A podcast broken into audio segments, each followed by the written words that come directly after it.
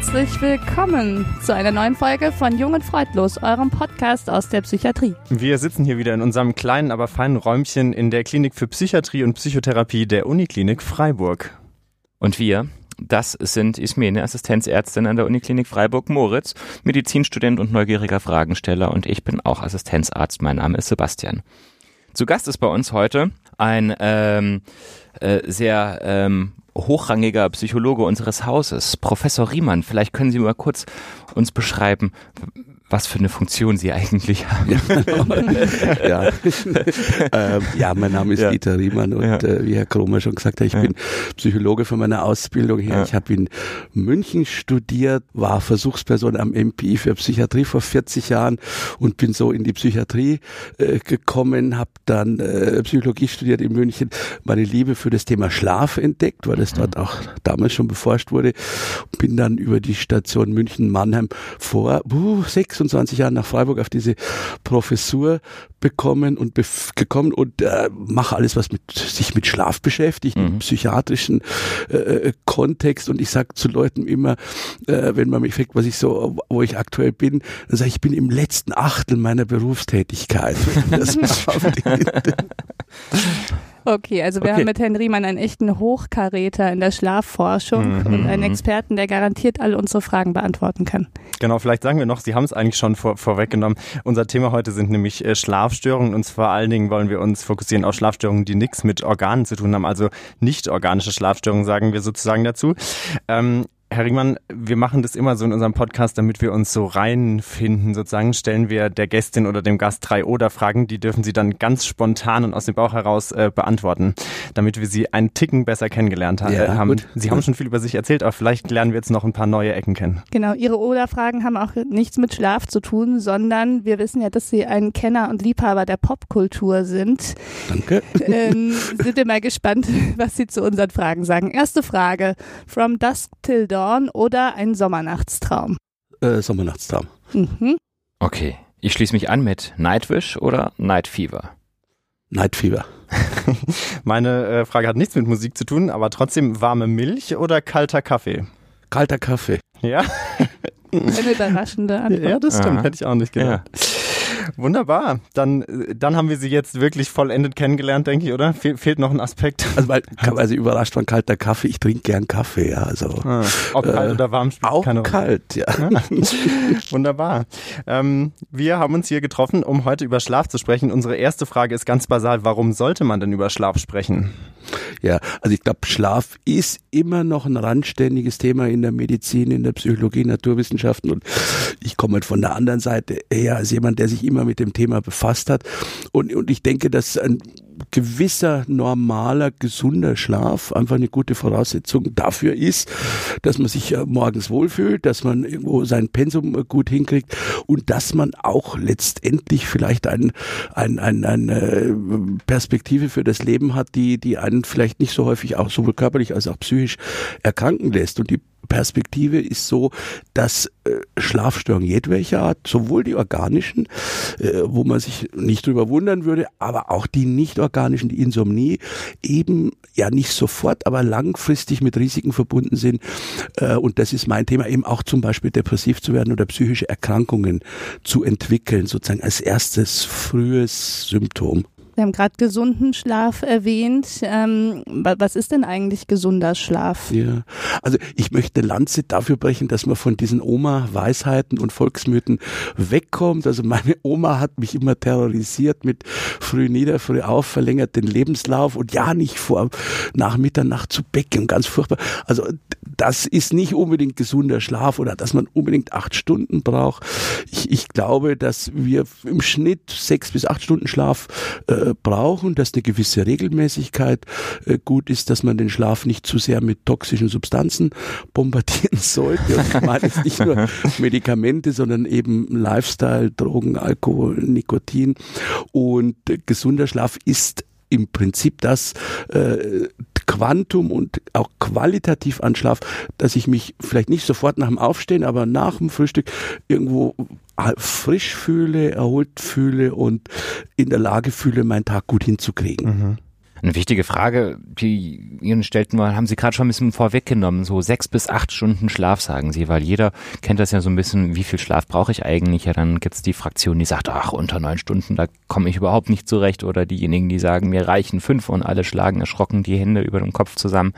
Kann man das dann so sagen, dass dann jenseits der Werte von sechs und acht ähm, der Schlaf eher nicht mehr hilfreich ist? Oder? Also da streiten sich natürlich Aha. die Gelehrten auch seit 50 Jahren, seitdem es sowas wie eine wissenschaftliche Schlafforschung gibt. Es gibt auch Richtlinien von den Amerikanern, wobei die sich auch nicht als Richtlinien definieren, sondern sagen, es sind Anhaltspunkte. Weil es ist leider nicht so wie jetzt beim Blutzucker oder bei der Glucose, wo man sagen kann, dieses Fenster ist wirklich gesund und da wird es krankhaft mhm. drüber oder drunter, da ist es oder hochpathologisch. Wir haben immer eine Normalverteilung. Wenn ich 1000 Leute frage oder 10.000, deutsche Erwachsene, dann äh, kommt raus, dass die meisten so bei sieben, siebeneinhalb Stunden liegen und sich damit wohlfühlen. Aber ich habe auch ein paar Prozent, die mit fünf, äh, die fünf Stunden schlafen und ein paar, die neun, zehn Stunden. Und es ist per se dann noch nicht pathologisch. Ja, es gibt eben schon Kurzschläfer, die wahrscheinlich genetisch bedingt mit so wenig auskommen und Langschläfer, die neun Stunden brauchen. Auch die Positionierung ist wichtig. Es gibt Früh- und Abendtypen. Das sind eigentlich so diese zwei Achsen auch, die man beim Schlaf immer betrachten sollte, wenn man Schlaf von einer Person bewertet. Äh, die Dauer in etwa und aber auch die Positionierung. Ja. Muss denn der Schlaf ähm, am Stück stattfinden? Also wir haben gesagt, es gibt verschiedene Positionierungen, aber ähm, wie, wie stehen Sie zum Beispiel zum Mittagsschlaf? Ja, das ist eine interessante und wichtige Frage, ähm, weil Schlaf ist auch soziokulturell ganz stark geprägt. Und es gibt ein sehr schönes Buch von einem amerikanischen Historiker, Roger Ekirch, der Schlaf in der vorindustriellen Ära versucht hat zu untersuchen durch Literatur, Dokumente. Und und es war höchstwahrscheinlich so, dass die Menschen vor der industriellen Revolution eben äh, mindestens zwei große Schlafphasen hatten. Die sind relativ früh ins Bett, die sind Mitternacht wach geworden, dann sind die ein, zwei Stunden haben sie irgendwas gemacht, was auch immer, und haben sie nochmal drei, vier Stunden geschlafen und haben auch tagsüber häufiger geschlafen.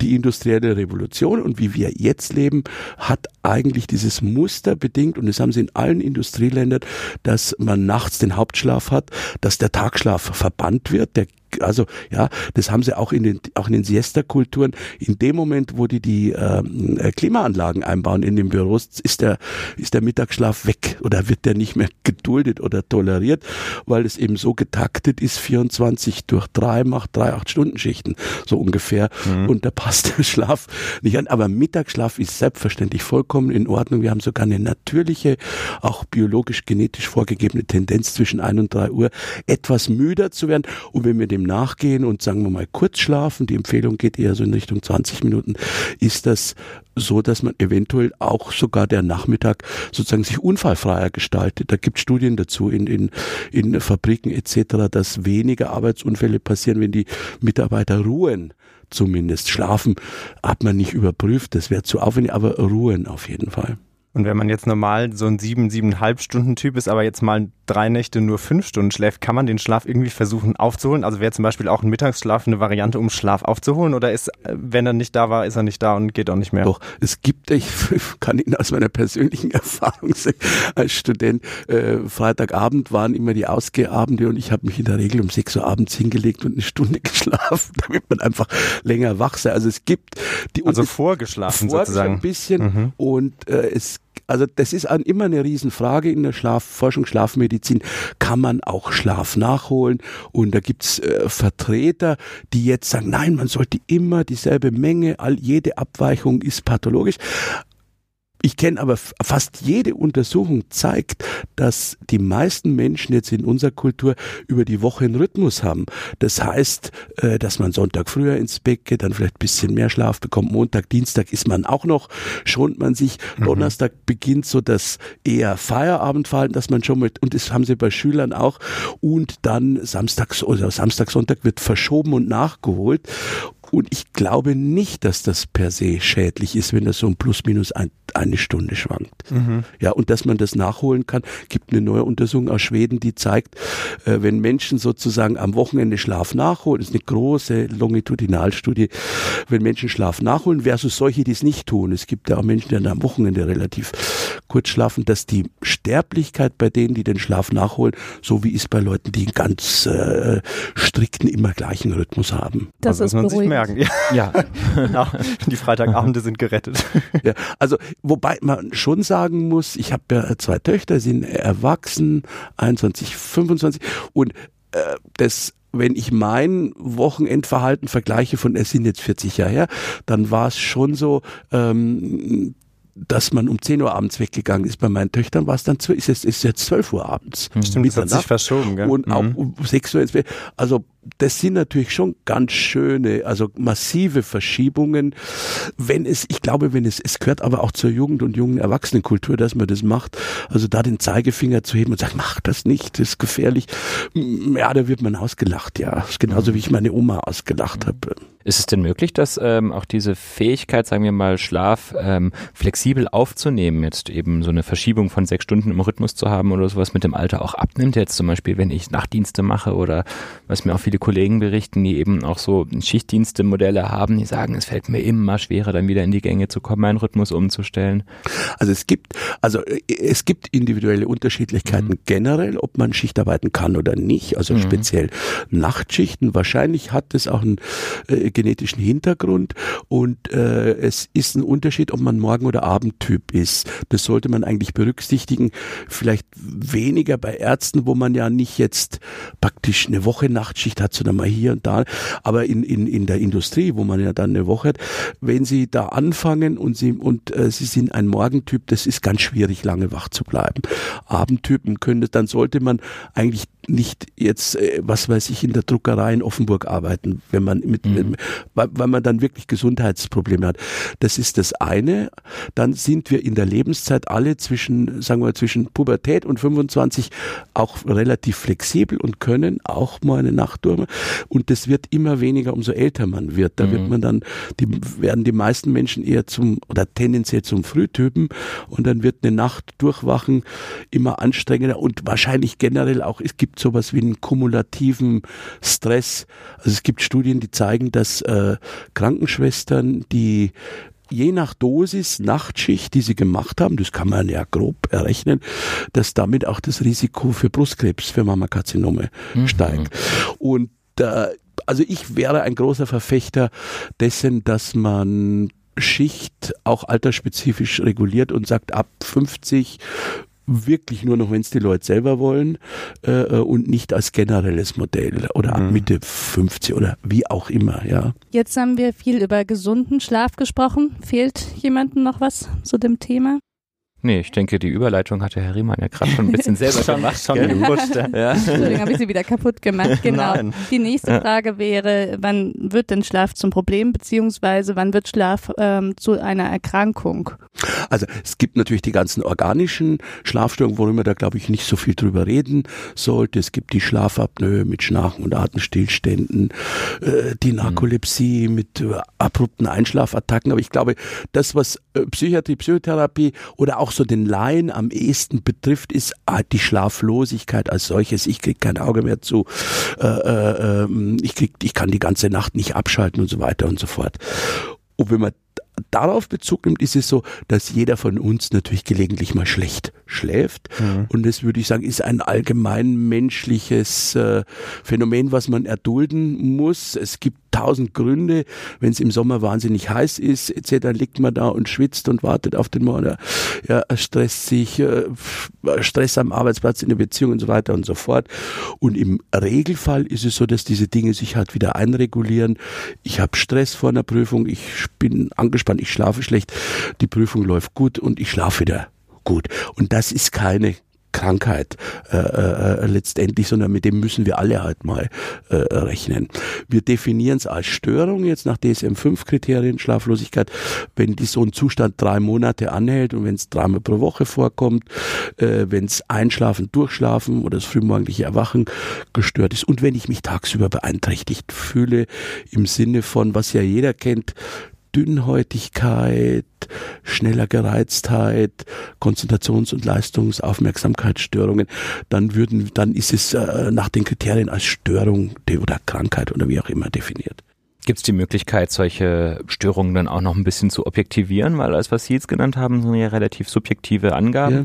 die auch, sage ich mal, durch andere Erkrankungen ja. ähm, ähnlich ähm, ausgelöst werden ja. könnten. Also äh, die Objektivierung wäre ja, mhm. kann man das irgendwie messen? Ja, äh, ja natürlich. Äh, und dann gibt es natürlich noch Diagnostik, Differentialdiagnostik, sagt, gehe ich generell davon aus, Schlafstörung ist, Insomnie ist eine stressbezogene Krankheit. Dafür spricht vieles, weil es eben im Kontext von Überlastung, nicht abschalten können, Dinge nicht bewältigen äh, äh können, äh, auftritt. Und äh, die, man, die Differentialdiagnostik ist, ist natürlich sehr wichtig äh, ich fände es schade, wenn, wenn man Schlafstörungen immer rein als psychomäßig klassifiziert. Selbstverständlich können Sie eine Schilddrüsenfunktionsstörung haben, haben Sie können eine Herzerkrankung haben und die noch undiagnostiziert ist und mhm. das kann auch Symptome erzeugen. Sie können Restless Legs haben, die man, wo man auch denkt, ah ja, irgendwie sind unruhige Menschen und hipplige Menschen.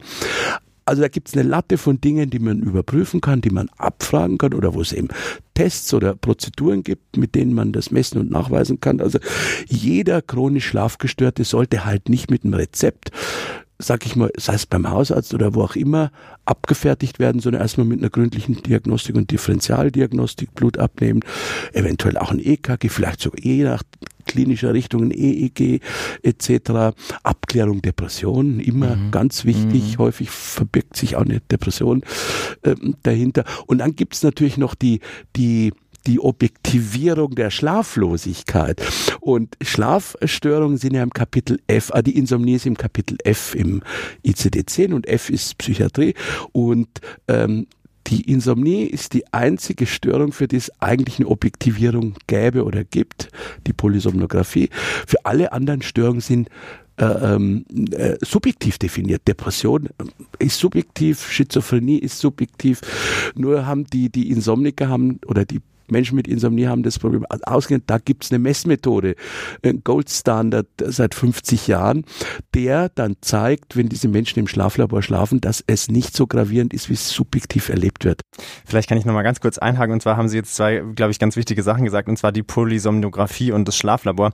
Wir hatten uns nämlich auch gefragt, was macht denn eigentlich so ein Schlaflabor? Und vielleicht können Sie auch die Polysomnographie einfach noch mal kurz erklären. Ja, was ja. genau wird da gemacht? Wie läuft sowas ab? Und, und was macht man dabei? Ja, also die Polysomnographie Tomographie hat, basiert natürlich auf dem EEG, also insofern auf der Entdeckung des EEGs und dass man das Ganze nachts macht. Und das hat man in den 50er Jahren begonnen. Das war in den 60er, 70er, 80er relativ strapaziös, weil das ja riesen Datenmengen sind. Mhm. Und man hat es auf Papier ausgeschrieben. Das heißt, man hatte jeden auf, mit Tintenschreiber vom EEG auf Papier. Das heißt, man hatte jeden Morgen so ein Buch mit tausend Seiten und das wog dann ein, zwei Kilo und das musste man durchblättern und auswerten. Also es ist extrem aufwendig. Ganz kurz für die Laien, EEG ist so eine Art Hirnstrommessung. Okay, genau. Oder? Also genau. Was man macht, ja. ist im, in der Polysomnog, also eigentlich ist die Vielschlaf auf oder viel Parameter während des Schlafes. Mhm. Äh, das heißt die Hirnströme, die Augenbewegungen, die Muskelspannung am Kinn und dann kann man die Herzfrequenz messen, dann kann man äh, die Atmung messen mit Fühlern an Mund und Nase, mit einem Sauerstoffclip. Also man man kann da relativ viel äh, messen nachts und sich so ein ich sag mal, objektives Bild des Schlafes machen. Und diese Polysomnographie und die Schlafmedizin hat ihren, ich sag mal, ihren Haupterfolg oder Siegeszug der Schlafapnoe zu verdanken. Äh, man hat eben seit 1980 entdeckt, dass Schnarchen nicht nur Schnarchen sein kann, sondern auch mit Atemstillständen verbunden sein kann. Das ist dann die Schlafapnoe mit Sauerstoffentsättigungen und äh, das ist etwas, was man sehr schön messen kann und das ist es, was in Konsequenz dazu führt, dass Betroffene immer müde und schläfrig sind. Und häufig äh, ist das so eine Trias Übergewicht, Herz-Kreislauf-Erkrankungen, hoher Blutdruck etc. Und man hat dann gesagt, wenn ich die Schlafapnoe behandle, dann geht das alles weg. Und man hat, das hat wirklich dazu geführt, dass ich glaube 1985 gab es in Deutschland zehn Schlaflabors, Forschung, neurologisch-psychiatrisch. Mhm. Jetzt gibt's 490 Prozent davon an internistisch-pneumologischen Kliniken und die messen nur diese Schlafapnoe was fast so eine Art Industrie geworden ist, weil man kann auch, es gibt dann eine Maske dazu, die man nachts trägt, um das zu behandeln, die sogenannte CPAP oder Continuous Positive Airway Pressure und was in vielen Fällen sehr schnell und gut hilft. Und das hat eigentlich so die Schlafmedizin als medizinische Disziplin unheimlich gepusht, während man so die Insomnie, die ja eigentlich viel häufiger ist, immer mehr im psychiatrischen Sektor verordnet oder im klinisch-psychologischen und sagt, na ja, ich hat ja jeder mal, ist nicht, also etwas, was jeder hat, ist, ist auch oft, wird dann oft kranker, keine Krankheit sein, da, da sind die Gesundheitspolitiker dagegen, weil dann sagen die ja, das ist ja was unbezahlbar mhm. letztendlich, ja.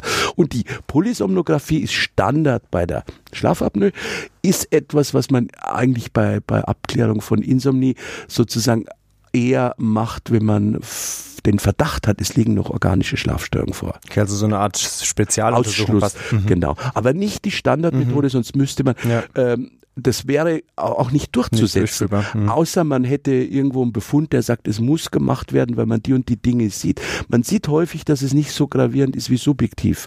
Äh, was für die Forschung wahnsinnig spannend ist. Warum erlebt jemand, warum hat jemand das Gefühl, die ganze Nacht wach zu sein? Mhm. Glaubhaft, der lügt nicht. Und dann sagt aber die Krankenschwester, die, die einen Rundgang macht, ja, der hat geschnarcht und die kann doch gar nicht sein.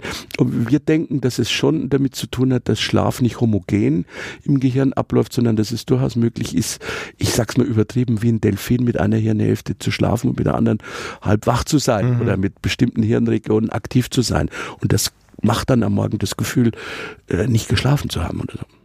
Ich hätte noch eine kurze letzte Frage zur Polysomnographie. Sie haben schon gesagt, da werden ganz viele Parameter auf einmal äh, abgeklärt. Das klingt ja schon so, als wäre man stark verkabelt, sag ich mal. Wenn man da schläft, kann man da überhaupt schlafen und wie funktioniert das? Eine gute Frage. Wenn ich Ihnen ein Bild zeigen würde von einem Schläfer im Schlaflabor, sage ich immer bei Vorträgen, was denken Sie jetzt? Und dann sagen die Leute, da kann man doch nicht schlafen. Ja, man ist verkabelt. Klingt so, ja. Ja, das Interessante ist aber wirklich erstens, wenn Sie ein guter Schläfer sind, schlafen Sie die erste Nacht etwa eine halbe Stunde weniger. Mhm weil das ist eine Gewöhnung und die insbesondere was ich auch denke nachts das ist ein extremer Eingriff in die Intimsphäre, beobachtet zu werden. Mhm. Wir zeichnen das auf und es ist ganz komisch, ja, wenn Sie wissen, da sitzt auf der anderen und die können sich das dann alle angucken und ja, was ja. tue ich da nachts und mhm. dann schnarren, dann lachen die sich tot oder ähm, aber das gibt sich eigentlich, wenn die Atmosphäre, sag ich mal, so gestaltet ist, dass es angenehm und, und ganz nett ist. Das aber für Forschung würde man, ist die erste Nacht eigentlich nie das Ziel. Mhm. Ja, höchstens als Parameter, wie reagiert jemand auf, dieses, auf diesen Stress, in so einer Umgebung zu schlafen. Und bei Patienten ist es häufig so, dass die die kommen ja mit einem ganz großen Anliegen. Das Schlaflabor hat oft noch so was Mythisches, also mit Strom und Elektro und dass man da hingeht und dann wird man da, aber es ist eine diagnostische Methode äh, mhm. natürlich. Was aber häufig den, nicht selten den Effekt hat, dass Menschen mit Insomnie in der ersten Nacht besser schlafen als sonst, weil die Einst ich gehe ja dahin als Betroffener, ich muss, endlich komme ich in dieses sagenumwobene Schlaflabor und da muss ich jetzt aber wirklich zeigen, wie schlecht es ist. Und das bedingt eine Änderung der normalen Einstellung. Wenn ich äh, normal zu Hause bin, gehe ich mit zusammengebissenen Zähnen ins Bett und sage, ich möchte jetzt, ich muss jetzt.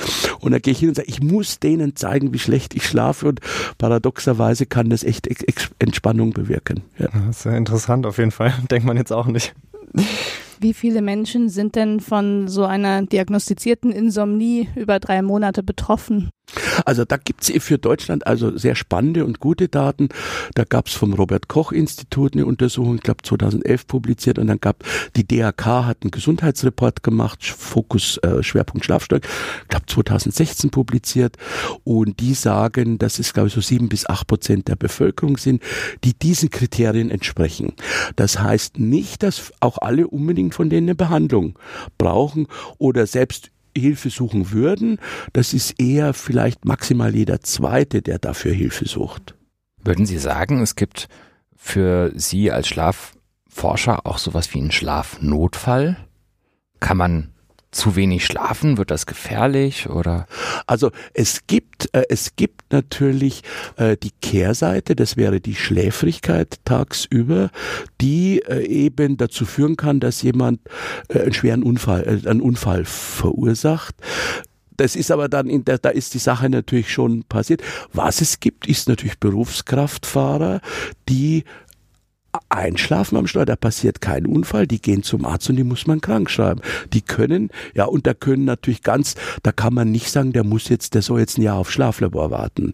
Ja, da muss man schon gucken, dass man die Leute innerhalb einer Woche mal ein Schlaflabor bekommt, um das abzuklären. Äh, ist das, das kann ja auch mal sein, dass die Person die eine Nacht wahnsinnig spät ins Bett gegangen ist und zu viel Alkohol getrunken hat. Ja, wenn sie um drei ins Bett gehen und um sechs Uhr aufstehen und vielleicht mit zwei Promille und dann sich ins Taxi setzen, was verboten ist als Taxifahrer oder an den Last-LKW, dann gibt es eine einfache Ursache, die jetzt auch die behebbar ist und die mit der Disziplin dieser Person zu tun hat. Wenn sie eine schwere Schlafapnoe haben oder wenn sie eine Narkolepsie haben oder bei Insomnien gibt es auch manchmal, aber eher selten, äh, da würde man auch natürlich sagen, der, die Person kann nicht Monat, aber ein Arzt muss den Menschen krank schreiben, wenn der Berufskraftfahrer ist und nicht fit oder sagen, er muss ihm das Autofahren verbieten und sagen, solange das nicht geklärt ist.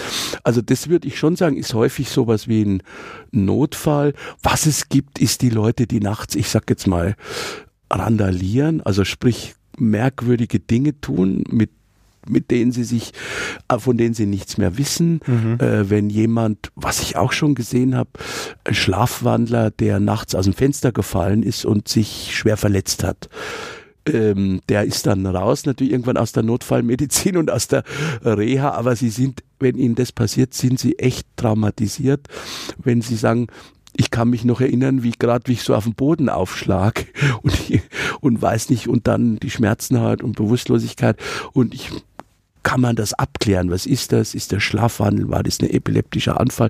Oder diese REM-Schlaf-Verhaltensstörung, betrifft eher ältere Männer, die nachts dann Träume äh, ausagieren. Also wenn ein, äh, sagen wir mal, älterer Mann, der 40 Jahre verheiratet ist, seiner Frau mit der Faust ins Gesicht schlägt, dass die blutet, er wacht auch auf und beide sind entsetzt. Ein lieber netter Mensch, dann würde ich auch sagen, dann möchte man so schnell wie möglich wissen, was mhm. ist da los. Und, und das kann man dann im Schlaflabor äh, bestimmen letztendlich. Ja. Mhm. Sie haben gerade anhand des Beispiels mit dem, ähm, mit dem schläfrigen Berufskraftfahrer schon angedeutet, wie Sie dann vorgehen, wenn die Leute kommen. Aber vielleicht können wir es ja trotzdem nochmal systematisch durchmachen. Also wenn so ein Patient zu Ihnen kommt, haben Sie gerade gesagt, dann stellen Sie erstmal Fragen. Mhm. Ähm, genau. Und ähm, wie geht's denn dann weiter, je nachdem, was diese Anamnese ja. ergibt? Also wir, wir, wir haben hier eine, eine Sprechstunde für Schlafstörungen aller Art, wobei wir uns hier mit den Internisten auch abgesprochen haben, dass wir eigentlich die klassischen Fälle mit Schlafapnoe, dass die schon am Telefon per se in die richtige Abteilung äh, laufen. Das heißt, 70 Prozent der Betroffenen kommen zu uns, weil sie zu wenig schlafen oder diese insomnische äh, Probleme haben und vielleicht das weitere Drittel sind Menschen mit Restless Legs, Narkolepsie, Schlafwandel oder auch sehr seltenen äh, Formen von Schlafstörungen. Was macht man zuerst sich? Wir schicken den Leuten vorher schon Fragebögen zu zum Thema Schlaf, wo alles abgefragt wird und das gehe ich mit den Patienten dann durch. Wir bitten die auch, wenn es möglich ist, wenn es mal ein Labor gibt, was schon mal vor kurzem gemacht wird, ein EKG, Vorbefunde alles äh, mit mitzubringen.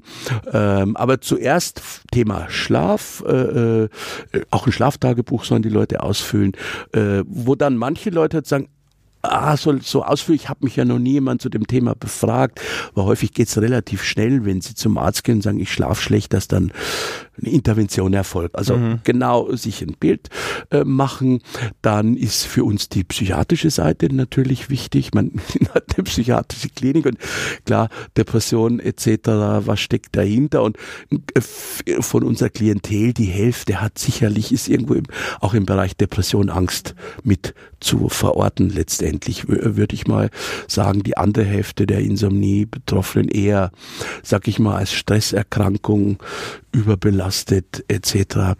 Ähm, also das ist ein, also eine ausführliche Anamnese. Wir nehmen uns Zeit, dreiviertel Stunde, äh, äh, und dann ist immer die Frage, Untersuchung im Schlaflabor, ja oder nein. Äh, da gibt es auch gewisse Kriterien, die vorgegeben äh, sind. Wenn jemand seit einem Jahr schlecht schläft, aber sonst gesund ist, äh, ähm, tut sich die Krankenkasse schwer, das zu bezahlen.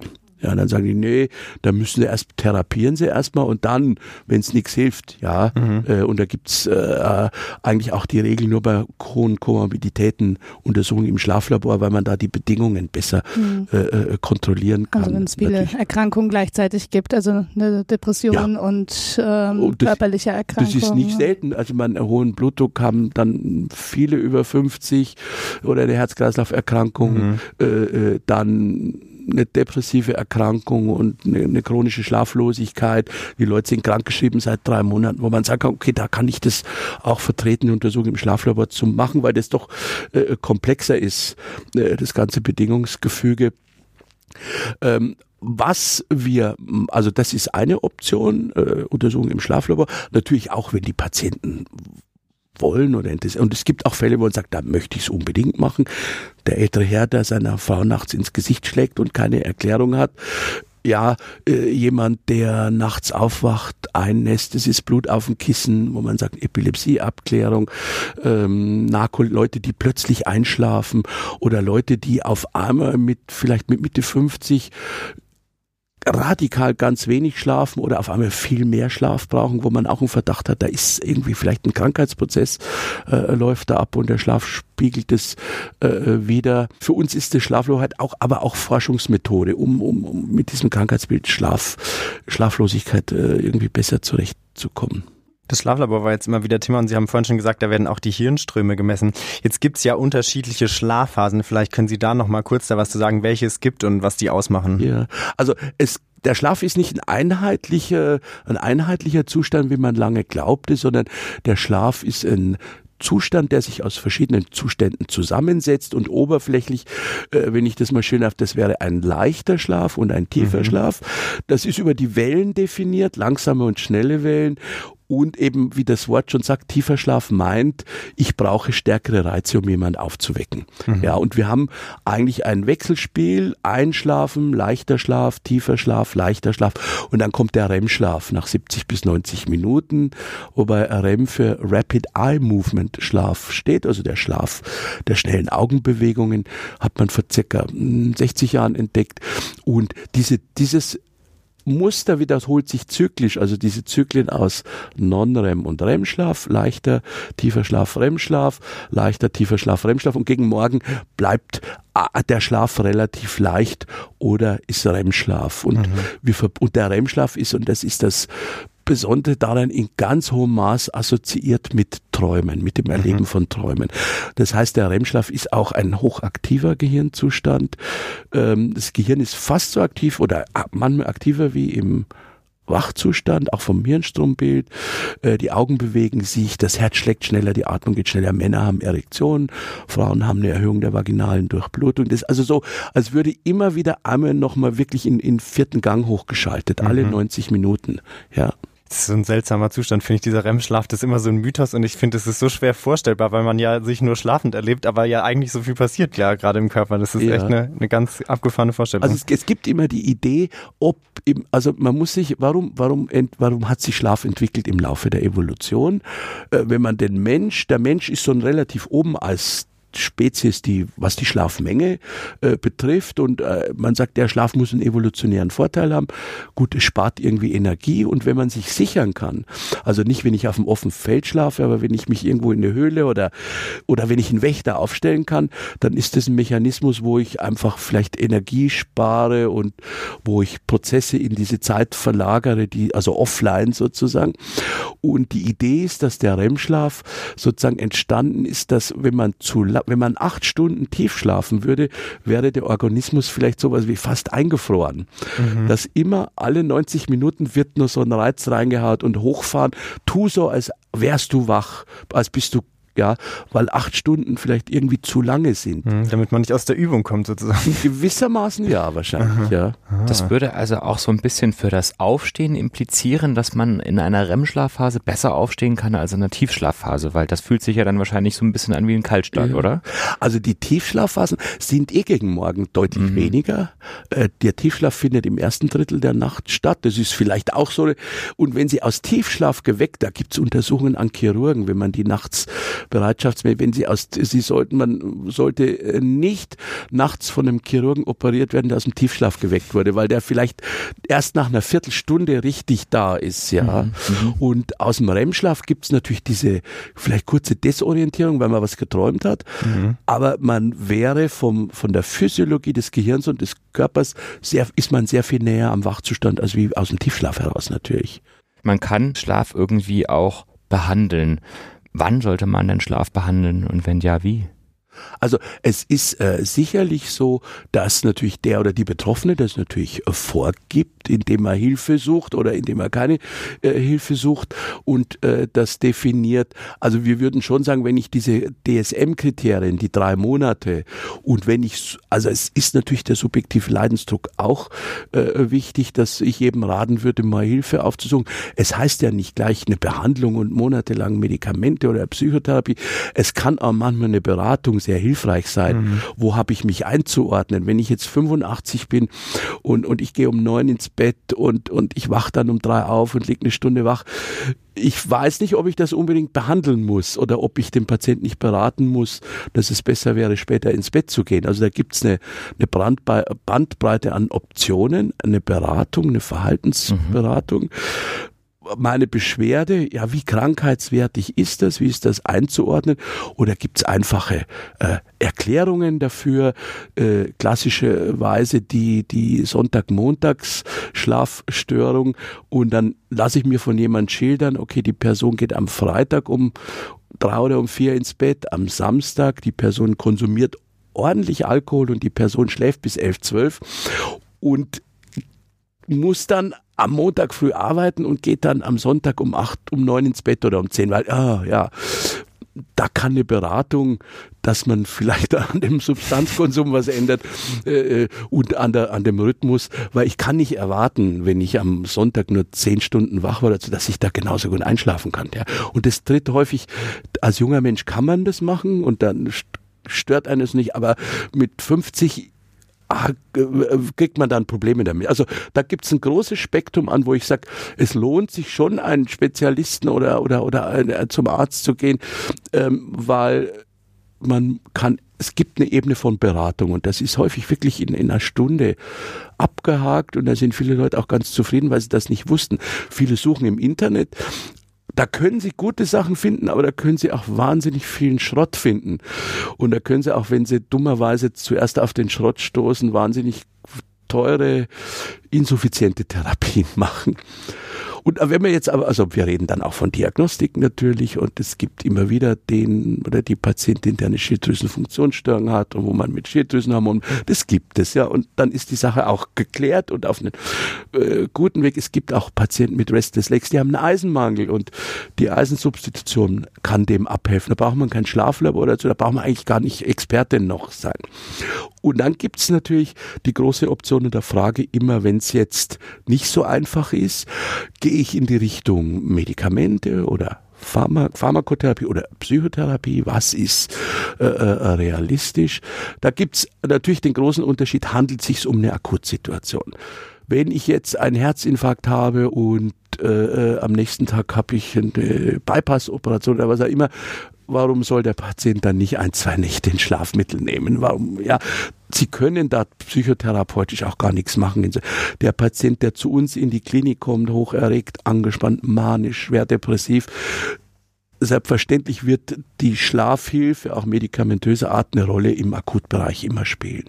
Weil alle die anderen Maßnahmen, sag ich mal, psychotherapeutisch, verhaltenstherapeutischer Art nicht greifen. Das ist das eine natürlich. Das andere ist äh, die generelle Frage, aber geht es um eine chronische Schlaflosigkeit? Gibt es welche medikamentösen Optionen? Und da gibt es eben klassischerweise Benzodiazepine oder ähnliche, also diese sogenannten Z-Substanzen. Und da ist eigentlich seit 20 Jahren die Meinung von allen Leitlinien kurzfristig ja, maximal drei Wochen. Weil wir einfach diese Risiken der Abhängigkeit, der Nebenwirkungen der Toleranzentwicklung äh, Rebound-Phänomene haben und alle neuen Leitlinien auf Deutsch, auf Europäisch und auch aus USA sagen, bei der chronischen Insomnie sollte eigentlich eine sogenannte kognitive Verhaltenstherapie für Insomnie durchgeführt werden. Sie haben jetzt gesagt, diese Benzodiazepine oder Schlafmedikamente sind tatsächlich dann was für einen akuten Fall. Gibt es denn auch zum Beispiel pflanzliche oder in, in, Anführungszeichen harmlosere Sachen für die akute Situation? Ja. Wir haben, ich habe mal selber an diesen Leitlinien in Deutschland, in äh, Europa federführend mitbeteiligt. Wir haben mal versucht, die ganze Evidenz zu sichten und es gibt wahnsinnig viel, äh, äh das braucht man sich nicht wundern, oder äh, denkt man sich nicht, was umgesetzt wird auf dem komplementär-alternativen Markt. Mhm. Es gibt die ganze ganze Palette pflanzliche Substanzen. Da gibt es das Baldrian, da gibt es äh, Lavendel, dann gibt es diese endogenen Substanzen, Melatonin, können sich im Ausland bestellen oder hier beim Arm müssen sie es vom Arzt verschrieben bekommen. Und dann gibt's natürlich äh, äh, Yoga, Tai Chi, Qigong, Moxibustion, dass man sich irgendwie so Kräuter verbrennt und diese Einatmen-Dinge, ja. Mhm. Also da gibt's tausend Dinge. Hm. Und wenn Sie dann die Literatur analysieren, dann gibt es, dann finden Sie keine Evidenz dafür. Also sprich, es gibt viel Literatur drüber, aber es gibt eigentlich keine, es gibt ganz wenig Studien, die das wirklich auf einem vernünftigen Level untersuchen. Das geben die auch alle äh, zu. Und ähm, es kann sein, wenn Sie als Betroffener gehen Sie in die Apotheke und dann gibt Ihnen der Apotheker bald natürlich kann das auch mal gut wirken, da hätte ich jetzt kein Problem damit und dann ist die Schlaflosigkeit äh, wieder weg und so weiter und so fort. Aber die wirklich die Evidenz, dass der ganze komplementär-alternative Sektor was wirkt, ja, und da muss man genauso hart, wie man die, die klassischen Pharmahersteller anguckt, auch diesen, das ist ein Markt, das ist ein riesiger Markt und ist ein riesen Umsatz, da wird sehr viel Geld mhm. umgesetzt und gut, das ist dann Lifestyle und gar nicht richtig und die Tees und was es alles gibt und, ähm, äh, und, und da, die müssen sich aber auch die, die Frage stellen lassen, wirkt es jetzt oder wirkt es nicht und wenn extrem viel Geld ausgegeben wird für etwas, was nicht wirkt, dann sage ich, ja, ist das, ist das gut? Ist das richtig oder soll man das nicht auch mal äh, sagen letztendlich? Und es, es gibt immer einen Placebo-Effekt bei, bei jeder Form von pharmakologischer oder wenn Sie irgendwie Mittel applizieren auf den Schlaf, es gibt einen Placebo-Effekt. Und äh, ähm, ja, das ist auch okay, den macht man sich zunutze, aber man muss trotzdem sagen, wenn wirklich so gar keine Evidenz da ist, und wir haben das in der Leitlinie auch abgehakt, kann nicht empfohlen werden, mhm. dieser komplementär-alternative mhm. Sektor, während eben klassische Schlafmittel, Benzodiazepine, Antidepressiva, äh, eigentlich für die chronische Insomnie einen Stellenwert haben äh, in der kurzfristigen Behandlung und die für uns die Antidepressiva auch in der langfristigen Behandlung bei den Patienten, bei denen die Verhaltens, bei denen die Psychotherapie nicht wirkt. Die, die sind ja auch häufig äh, natürlich weiter behandlungsbedürftig, mhm. ja. Aber wenn ich es richtig verstanden habe, ist der eigentliche Königsweg bei allen chronischen, also überdauernden Insomnien, dann ähm, die kognitive Verhaltenstherapie. Ja. Ähm, wie funktioniert das denn, Verhaltenstherapie bei Schlafstörungen? Ja, also welche Bestandteile habe ich? Ich habe einen Bestandteil, den nennen wir Schlafhygiene oder Psychoedukation, das sind so ein paar basale Regeln, Umgang mit Alkohol, Umgang mit stimulierenden Substanzen, Umgang mit äh, Koffein, mhm. wann und wo und in welchem Ausmaß eben kann, soll man diese Substanzen konsumieren oder nicht, äh, äh, körperliche Betätigung, Lichtexposition, also das ist so ein Set an äh, äh, ja vernünftigen Verhaltensweisen. Aber das alleine hilft den wenigsten. Dann haben wir als zweites Entspannungs äh, Methoden, also äh, Muskelentspannung oder autogenes Training zum Beispiel, kann aber auch Yoga oder Meditation sein, je nachdem wie äh, die Leute sind eben unterschiedlich in ihren Vorlieben. Und dann haben wir zwei verhaltensorientierte Bestandteile. Das ist die Stimuluskontrolle und die Schlafrestriktion. Und Stimuluskontrolle basiert auf der Annahme, dass eigentlich bei der chronischen Schlaflosigkeit das Schlafen verlernt wurde oder die das ist eine ganz simple Annahme, es gäbe sowas wie eine Assoziation. Bett ist Schlaf. Also das, das Interessante ist ja, wenn man gut schläft, weiß man ja nicht, wie man es macht. Das mhm. weiß man ja bei keiner körperlichen Funktion, wie man es macht. Man macht sich auch keine Gedanken. Und in dem Moment, wo man sich Gedanken macht, beginnt dieses auch schon mal Angst vorm Bett haben. Man legt, ah, wo kommt der Schlaf? Wo bleibt der Schlaf? Und äh, äh die Grundidee ist, dass bei der Schlaflosigkeit diese basale Kopplung verloren ist und das Bett eigentlich eine aversive Reaktion oder eine Stressreaktion, weil es ist eine Leistung. Ich muss und das funktioniert nicht. Und die Stimuluskontrolle sagt, das heißt deswegen aus wenn man nicht schlafen kann, aus dem Bett raus. Mhm. Also sprich, äh, wenn ich eine gewisse Zeit habe, man oft geht man von einer Viertelstunde aus, aber subjektiv. Also wenn es mich stört, dass ich nicht aufstehen, an das Zimmer gehen, lesen. Erst wenn ich wieder müde bin, ins Bett gehen. Wenn ich nicht schlafen kann, wieder aufstehen. Ja, also das ist für viele und auch tagsüber nicht schlafen und äh, exakt denselben Rhythmus während der, dieser Therapie. Letztendlich äh, ähm, ist das für viele Patienten erstmal eine unangenehme Aussicht. Mhm. Ja, können Sie sich vorstellen. Und gerade ja, ältere ja. Menschen sagen, oh Gott, und jetzt muss ich um drei Uhr nachts aufstehen und so weiter und so fort. Ähm, und es wirkt wahrscheinlich darüber, dass dadurch, wenn Sie aufstehen, schlafen Sie wirklich weniger und es erzeugt sich ein kumulativer Schlafdruck mhm. wieder, der in dieser vorher fixierten Bettzeit einfach dazu führt, dass man dann besser ein- und durchschläft. Es gibt auch Leute, die sagen, die Therapie wirkt deswegen, weil es so aversiv ist und dann definiert man einfach nachts um und sagt, ach, so schlimm ist gar nicht. Ja, schlimm aufstehen ist schlimmer. und ah, dann gerät ja. dieser aversive Aspekt in den Hintergrund. Also das hat einen Aspekt und dann gibt's noch Schlafrestriktionen. Das ist sehr ähnlich, was ich eigentlich wahnsinnig wichtig finde, weil das eigentlich auch wissenschaftlich fund, sehr wissenschaftlich fundiert ist, dass ich sage, wenn ich schlecht schlafe, soll ich nicht die Zeit im Bett verlängern. Fast jeder tut es. Ich kenne das auch.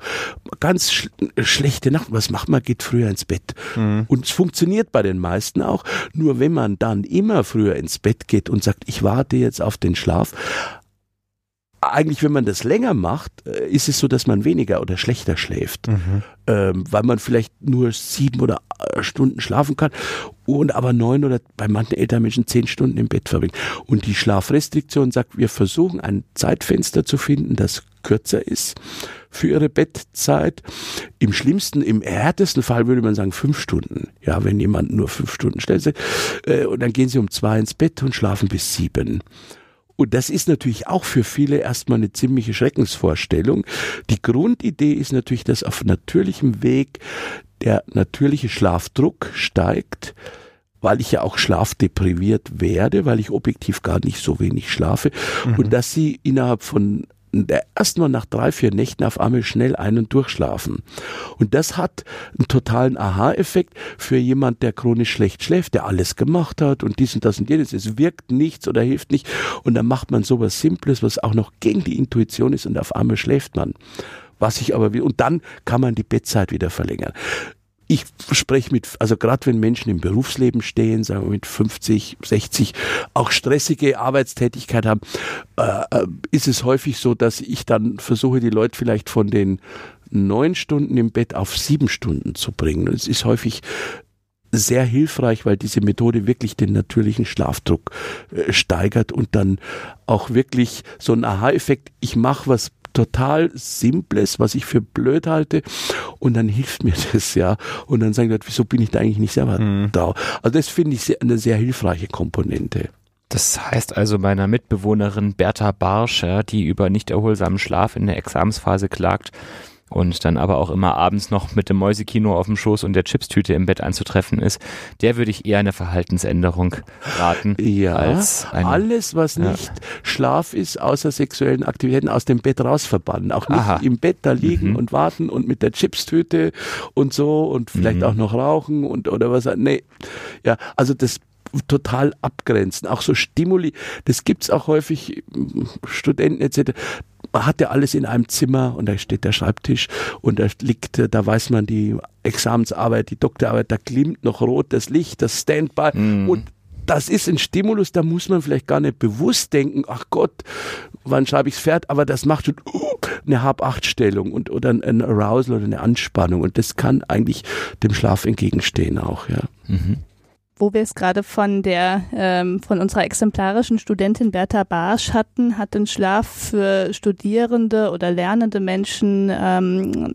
auch mal eine besondere Wichtigkeit. Also ist es gerade in Lernphasen mhm. von Relevanz, darauf ja. zu achten? Also es gibt eine Riesenforschungsrichtung, Funk zur Funktion des Schlafes und Schlaf und Lernen und Gedächtnis oder was hat Schlaf mit mit Gedächtnisfunktion mit Abspeichern zu tun? Es mhm. ist, äh, ich glaube, man kann sagen wirklich unumstritten, dass auch ein gewisses Maß an Schlaf und auch, dass das die normale Abfolge ist, dass das wichtig ist für Gedächtniskonsolidierung, für also sozusagen deklarativ Vokabeln lernen, auch für äh, motorisches Lernen und das Schlafstörung, Schlaflösig, Schlaflosigkeit mit diesen Prozessen ja. interferieren. Ja, und dann ist die Riesenfrage, äh, wann soll man denn lernen? Was ist gut? Ja, mhm. soll man am besten vor dem Schlafen lernen? Äh, da gibt es auch Studien, die zeigen, aber da geht es nicht um Examen. Examen ist real life. Aber wenn ich jetzt eine Stunde irgendwelche blöden Tests mache, die sich Psychologen ausgedacht haben, der, die, äh, sinnlose Silben, ihr merkt, das ist ja nicht real life. Aber dann ist es so, dass wenn ich vorm Schlafen äh, kürzer, also der, der Abstand zum Schlaf kürzer ist, dass das besser behalten wird, als wenn der Abstand größer ist. Jetzt gibt's aber das Problem, wenn ich ein Examen habe, dass das für mich, da, das geht nicht nur um Lernen, sondern das hat ja auch eine emotionale Bedeutsamkeit. Mhm. Für mich, das zu bestehen und das ist wichtig. Und da würde ich aus psychologischer Sicht eher abraten, das ganz nah an den Schlaf zu legen, weil ein klassisches Phänomen ist, dass man lernt und dann geht man ins Bett und dann gibt's so ein Nachhall, dass man, und manche Leute stehen dann auch wieder auf und gucken nochmal nach. Mhm. Also wenn man mathematische Formeln lernen muss oder, oder irgendwelche, ja, dann steht man auf und guckt nach. Und das ist natürlich nicht schlaffördernd. Also da würde ich sagen, würde ich eine Balance einhalten, da würde ich nach acht Uhr nicht mehr lernen und gucken, auch vor Prüfungen direkt, äh, äh weil dann habe ich das Problem, wenn ich wirklich vor der Prüfung noch bis elf oder zwölf Uhr nachts lerne, es gibt auch Leute, die können das und die können abschalten, aber viele können dann nicht abschalten. Da dreht sich's im Kopf und dann hat man halt sein Schlafproblem, was einen dann wieder vielleicht handicapt bei der Prüfung am nächsten Tag. Also doch lieber noch einen Spaziergang vom, vom Schlafengehen machen. Und ja, auf jeden Fall. Kleinen Abstand. Ich, ich, ich glaube, die Prüfungszeit eben äh, nicht bis Mitternacht mhm. oder bis drei. Gut, es gibt, klar, es gibt Leute, die können das und die schaffen sich auch kurz was drauf und die vergessen haben es dann auch. Ja, das gibt, das heißt nicht, dass es bei allen so geht, aber ich glaube, für die meisten ist es doch so, dass man gucken sollte, dass man da auch eine, eine Balance hat und nicht nur die Arbeit oder Lernen bis äh, exzessiv bis zum Schlafen gehen, weil das kann sich eben auch rächen, dass es einen nicht schlafen lässt. Habe ich genügend gelernt und was muss, was muss ich noch lernen und so und dann lieber sagen irgendwie acht Uhr abends lieber sich mit Freunden treffen oder irgendwas Nettes machen oder aber nicht äh, an dem Arbeitsthema kognitiv gedanklich so dranhängen. Jetzt ist es ja so, dass die Arbeit oder arbeitsbezogene Themen immer mehr in unser Privatleben vorrücken und die Erreichbarkeit immer größer werden. Würden Sie sagen, die Gesellschaft begünstigt Schlafstörungen damit in der Tendenz eher? Also ich, ich denke schon, wobei ich möchte, also auch kein, es gibt viele Kollegen von mir, die reden so einem Kulturpessimismus das Wort, alles ganz schlimm. Es stimmt eben nicht so. Früher war alles, früher war vieles viel schlechter. Also ehrlich, muss man wirklich sagen, auch die Arbeitsbedingungen und, und die Betten und so weiter und so fort. Aber natürlich ist es so, dass wenn Sie irgendwie Bereitschaft haben und da liegt das Handy, das kann klingelt, das kann, das muss nicht klingeln. Das weiß man, das ist gut untersucht, dass die Person dann nicht so tief schläft, weil mhm. wir uns subjektiv, wie wir das wissen, machen wir nicht, aber wir können uns schon sozusagen vorm Schlafen in einen, in einen Arousal-Zustand versetzen, der garantiert, dass wir nicht so tief schlafen. Und das macht sich schon bemerkbar am nächsten Tag, dass man nicht so erholt ist. Also ich würde jedem abraten, letztendlich jetzt zu Hause, aber das gilt für viele Jugendliche auch mit dem Handy nicht ins Bett, äh, im Handy ins Bett. Also da würde ich abraten und nachts Anrufe zu bekommen und so. Da wäre schon wichtig, eine strikte Trennung äh, zu haben natürlich natürlich. Ähm, wir haben noch ein aktuelles Thema, das ist jetzt gerade vielleicht fast schon ein bisschen tot diskutiert, aber Thema Zeitumstellung und jetzt soll die ja sozusagen abgeschafft werden. Was würden Sie denn jetzt aus Sicht eines Schlafforschers dazu sagen? Ja, also da gibt es gibt einen privaten Aspekt, dass ich eigentlich gerne mag, wenn es nachts lang dunkel. Also das ist aber mein privater Aspekt, das ist jetzt persönlich, aber es gibt äh, es gibt eigentlich zwei Sachen, die man betrachten muss. Das eine ist, die Zeitumstellung hat man ja eingeführt, nicht um den Leuten einen Gefallen zu tun, sondern angeblich spart Energie, mhm. weil man dann im Sommer weniger Licht braucht, künstliches Licht oder künstliche Energie braucht. Und das scheint mir nach allem, was ich gelesen habe, nicht mehr zu stimmen. Vielleicht hat es mal gestimmt, aber das stimmt, also durch die Zeitumstellung, der ursprüngliche Grund ist entfallen, warum mhm. man das gemacht hat. Also das wäre ein Grund, auch wieder abzuschaffen, Abzuschaffen. wenn Mhm. es Menschen Probleme macht. Und äh, es ist natürlich so, dass es äh, Menschen, es gibt immer diese, glaube ich, erhöhten Häufigkeiten an den Montagen nach der Zeitumstellung, dass mehr Autounfälle passieren, weil Leute irgendwie unausgeschlafener sehen, wenn es die Uhr mal vorgestellt wird, wenn man eine Stunde äh, äh, verliert. Ähm, ich ich würde aber nicht sagen, dass die Zeitumstellung per se gesundheitsschädlich ist. Es handelt sich um zweimal eine Stunde. Zweimal ist, also ich glaube nicht, dass es gesundheitsschädlich ist, aber wenn es viele Menschen stört, es hat gewisse Effekte. Und ich glaube, was einen Rieseneffekt hat, ist es in der Landwirtschaft, weil eine Kuh weiß eben nicht, da ist jetzt Zeitumstellung und ich werde jetzt anders gemolken, sondern die müssen sie drauf Stimmt. vorbereiten über einen Monat und das, die, die Melk und, und natürlich die Frage auch die ganzen verkehrstechnischen Umstellungen, dass die Züge einmal nachts stehen, die alle eine Stunde irgendwo, die damit mit Fahrpläne und Koordinierung, also ich, ich glaube, die Mehrzahl der vernünftigen Argumente sind dafür, dass man es abschaffen kann.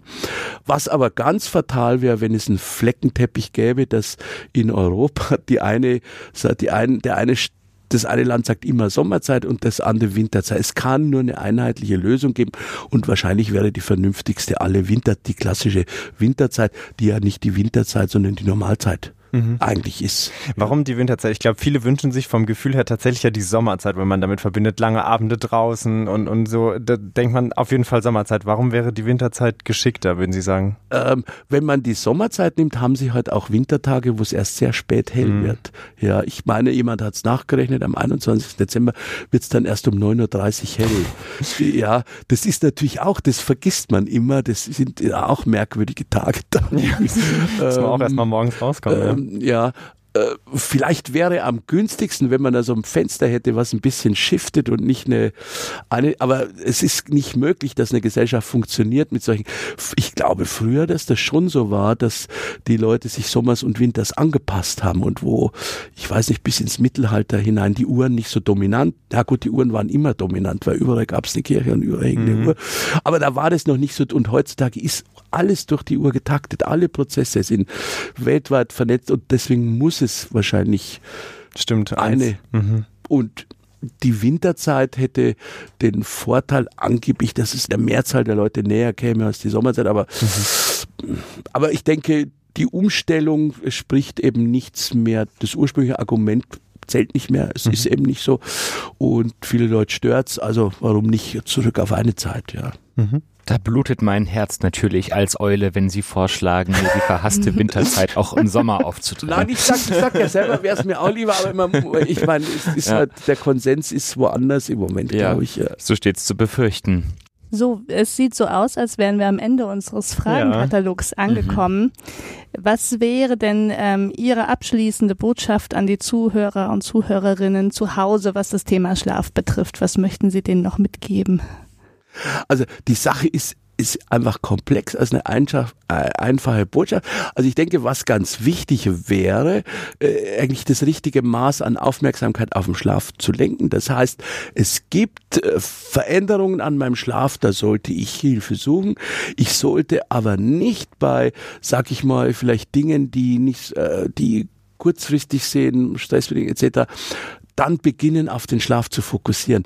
Also man Schlaf ist äh, genau die wichtige Botschaft ist Schlaf ist ein unwillkürliches Verhalten. Das heißt, jeder versucht es irgendwie zu erzwingen, ist eigentlich zum Scheitern verurteilt. Aber das ist, wenn man mal drin ist in dem Muster, ganz schwierig wieder rauszukommen. Ja. Also, bitte nicht zu viel drauf achten. Genau. Versuchen wir, den Schlaf unwillkürlich sein zu lassen.